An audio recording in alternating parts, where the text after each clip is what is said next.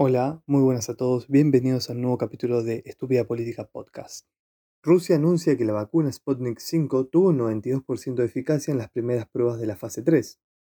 El cálculo se basó en 20 casos confirmados de COVID-19 dividido entre las personas vacunadas y las que recibieron el placebo.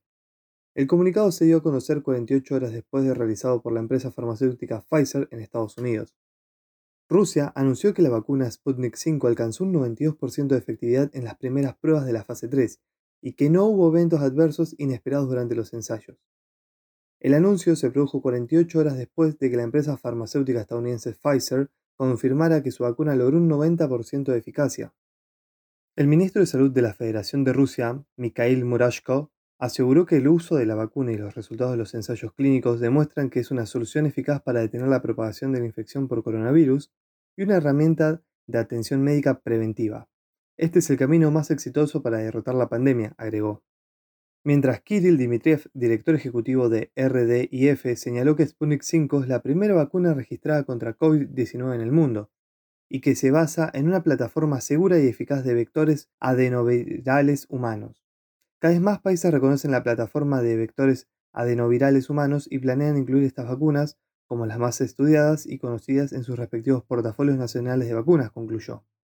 Actualmente, los ensayos clínicos de fase 3 de Sputnik 5 están aprobados y se están llevando a cabo en Bielorrusia, Emiratos Árabes Unidos, Venezuela y otros países, como así la fase 2 y 3 en India. Respecto a estas batallas de vacunas de Rusia, Estados Unidos, la de AstraZeneca de Oxford, de Inglaterra y otras tantas más. La verdad que desde mi punto de opinión, eh, ponerse una vacuna que tiene intereses políticos de fondo, como ser una vacuna rusa, realizada por científicos rusos y financiada por el Estado ruso, en comparación con una vacuna como Pfizer o AstraZeneca, que tienen fines económicos, es claro que voy a optar, de ser posible, por una de estas. Prefiero los fines económicos, ya que van a hacer el mejor trabajo, van a brindar la vacuna al menor precio posible y van a tratar de evitar cualquier tipo de error que conlleve a que les hagan un juicio y perder mucha, mucha plata. En cambio, un interés político no les importa la plata, no les importa nada, les importa su fin de estudio en, en las personas, su fin político. El económico es lo de menos. Es más, van a tratar de conseguir beneficios de, evitar juicios, beneficios de secreto médico, secreto en la receta de la vacuna, etc. Ahora en la sección País Inviable, impuesto al viento, los parques eólicos de Puerto Madryn pagarán una tasa por producir energía eólica. El intendente de Puerto Madryn, Gustavo Sastre, logró aprobar en abril pasado una ordenanza con la que permite cobrarles impuestos municipales a los parques eólicos de la zona. La iniciativa no era menor desde el punto de vista recaudatorio, en la ciudad patagónica está ubicado el Parque Eólico Chubut Norte 1, considerado el más grande del país y con una capacidad para proveer energía limpia a 330.000 hogares. Por la ampliación del ejido urbano de Puerto Madryn, los proyectos eólicos quedaron bajo el alcance municipal. Aunque las energías renovables están exentas de algunos impuestos, el Consejo resolvió aplicar una tasa por habilitación, inspección, seguridad, higiene y control ambiental por los metros cuadrados de uso con un tributo que se le suele aplicar a toda empresa. A pesar de las críticas empresarias, el intendente Gustavo Sastre dio un paso adelante esta semana y estableció una modificación tarifaria a aquella tasa. Ahora, en vez de pagar una suma por los metros cuadrados, los parques eólicos deberán abonar en función de lo que producen, es decir, una suerte de impuesto al viento. En la actualidad, los molinos están produciendo alrededor de 1.400 kilowatts mensuales. Las autoridades locales apuntan a que se les cobre la tasa por lo que representa unos 84 kilowatts, es decir, si una empresa abonaba anualmente 800 mil pesos en tasas municipales, ahora abonarán unos 10 millones, señalaron desde la Intendencia de Puerto Madryn. Se le está yendo la mano con este impuestazo. La atención aún no ha tenido una conclusión definitiva. Desde CADER solicitaron meses atrás enfáticamente al municipio de Puerto Madryn y a la provincia de Chubut desistan de ese avance sobre la generación eléctrica a partir de fuentes renovables y acusó a la medida de ilegal. La verdad, que meterle un impuesto a energías renovables es una locura. ¿Quién va a querer venir a invertir? Y eso va a desalentar que se invierta en energías renovables seguras con fines ambientales y de protección ambiental. Van a incentivar de nuevo la energía eléctrica por usinas de gas, por, eh, por otros métodos poco ambientales que la verdad un grave error por parte de la Municipalidad de Puerto Madryn. La soja volvió a subir y su precio es el más alto de los últimos cuatro años. Se registró una jornada de fuertes subas en los precios de los granos y la soja en el mercado internacional de Chicago, como consecuencia del informe del Departamento de Agricultura de los Estados Unidos, USDA, donde se redujeron las estimaciones de producción de soja y maíz en Estados Unidos, y por su parte los stocks de ambos cultivos fueron menores a lo que se esperaba en el mercado. Por otro lado, de acuerdo a lo señalado por FIO, hubo otros factores que impulsaron positivamente los precios. El debilitamiento del dólar luego de la oficialización del triunfo de Joe Biden en las elecciones presidenciales de Estados Unidos, y el optimismo global en la economía por el resultado positivo de la vacuna para prevenir el coronavirus. En este contexto, los precios de la soja subieron 13 dólares con 20 y cerraron una cotización de 421 dólares la tonelada. De esta manera, continuó en los niveles más altos de los últimos cuatro años. Por su parte, el maíz subió 5 dólares con 50 y los contratos con vencimiento en marzo del año próximo cotizaron a 168 dólares con 80 la tonelada y la cotización del trigo subió 3 dólares con 74 donde la posición de diciembre cotizó a 223 dólares la tonelada.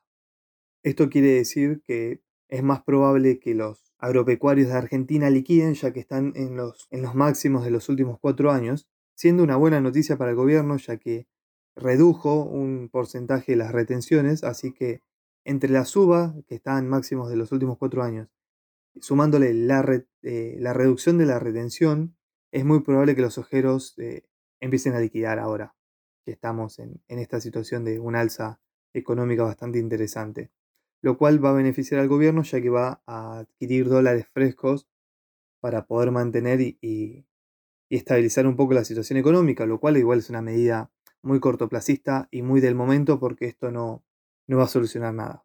La solución eh, no, no, es con que los agropecuarios eh, liquiden soja, liquiden trigo, liquiden maíz. La solución es, es mucho más profunda, no es apostar a, a que se liquide mucho, mucho cereal, la verdad. Por otro lado, el gobierno legalizó el autocultivo para el uso medicinal y el expendio de aceites en farmacias de cannabis. Este es el comienzo del fin de una época donde la norma fue criminalizar pacientes y cultivadores solidarios.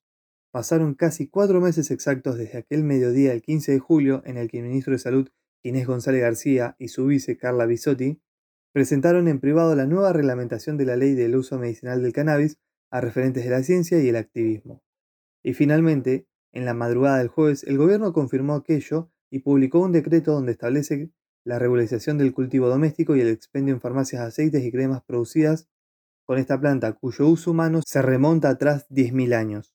De este modo, tantas personas en su hogar como organizaciones canábicas, la base de esta lucha que lleva más de una década y no termina en lo medicinal, y universidades podrán cultivar siempre que el fin sea terapéutico.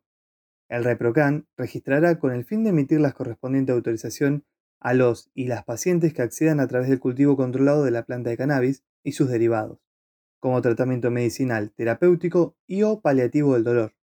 Los y las pacientes podrán inscribirse para obtener la autorización del cultivo para sí a través de un o una familiar, una tercera persona o una organización civil autorizada por la autoridad de aplicación.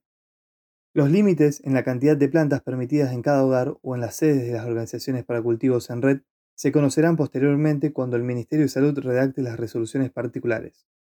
De todos modos, la preocupación de las autoridades del ReproCan y de la cartera sanitaria está puesta no tanto en la cantidad, sino en la calidad de lo que produzcan estos cultivos. Ya que la idea es controlar el producto final, advirtió uno de los funcionarios responsables. En este punto, en el borrador también se aclara que estará contemplada la protección de confidencialidad de datos personales de los cultivadores. Esto quiere decir que los que estén registrados van a ser bases de datos reservadas y no van a ser de acceso público. La verdad que esta es una medida que realmente sí atiende a la salud pública porque le da herramientas a las personas que tienen sufrimientos de dolores y de enfermedades eh, muy, muy complicadas y le dan una herramienta más para paliar ese dolor, para poder llevar una vida un poco más eh, digna. Estos sí son realmente eh, políticas públicas en el ámbito de salud. Yo a esto sí lo celebro y la verdad que también incentiva un nuevo proyecto, un nuevo ámbito de, explotación comercial, ya que antes era prohibido y ahora se va a poder comercializar sin ningún tipo de inconvenientes en farmacias y autocultivo. Pero esto habilita a un nuevo comercio legal dentro del uso de cannabis medicinal. La verdad que proporcionar una medida de trabajo, una explotación comercial y una, y una solución a la salud del pueblo, la verdad que este es un acierto. Y vamos a finalizar este programa hablando de lo que es la parte económica, ya que el Blue terminó la semana con un avance de 23 pesos. El dólar libre saltó el viernes 5 pesos y cerró en 172, aunque llegó a tocar los 174 pesos. De esta forma, la divisa que opera en el mercado libre recuperó en las últimas tres ruedas de la semana 23 pesos, la mitad de lo que retrocedió en las últimas 12 ruedas consecutivas de bajas. La baja del blue no fue natural, no respondió a algo del mercado, a que se recuperó la confianza. Fueron manos amigas que vendían cada día en las cuevas. Esa oferta se movió y la tendencia volvió como era de esperar para arriba, explicó un operador. Fuentes oficiales confirmaron que el Banco Central vendió unos 80 millones de sus reservas durante la rueda que se sumaron a los 75 millones que colocó el jueves y a los 42 millones del miércoles, y los 25 millones que vendió el martes contra los 113 millones que pudo comprar el lunes. Esto quiere decir que vendió 222 millones de dólares, pero compró 113 millones, quedando como resultado una pérdida de 109 millones de dólares de las reservas del Banco Central. Hay que tener en cuenta que los valores que hay que tomar en referencia respecto al, dólar no es el dólar oficial, ni el dólar solidario, ni el dólar solidario con ganancias en adelanto, sino hay, habría que tomar más bien el dólar eh, contado con liquidación y el dólar libre o dólar blue, ya que son los verdaderos precios de mercado, lo que realmente está dispuesto a la gente a pagar para disponer de, con total libertad de sus ahorros, de sus dólares, ya que el, el dólar MEP es un dólar que no se puede eh, retirar del país. En cambio, el contado con liquidación sí, y el dólar blue es completamente pagano, es el que puede adquirir cualquier persona de a pie en toda la Argentina, y demuestra el verdadero valor que tiene el dólar, ya que es el verdadero termómetro de, la, de lo que está dispuesto el argentino a pagar por esos dólares, demostrando que la emisión continua y comprar billetes, como compramos ahora billetes de mil pesos a España, demuestra que no es el camino, más emisión no es el camino, más gente va a querer eliminarse o sacarse de encima los pesos y adquirir el dólar como moneda de reserva de valor, porque claramente el peso no cumple con ese requisito de reserva de valor.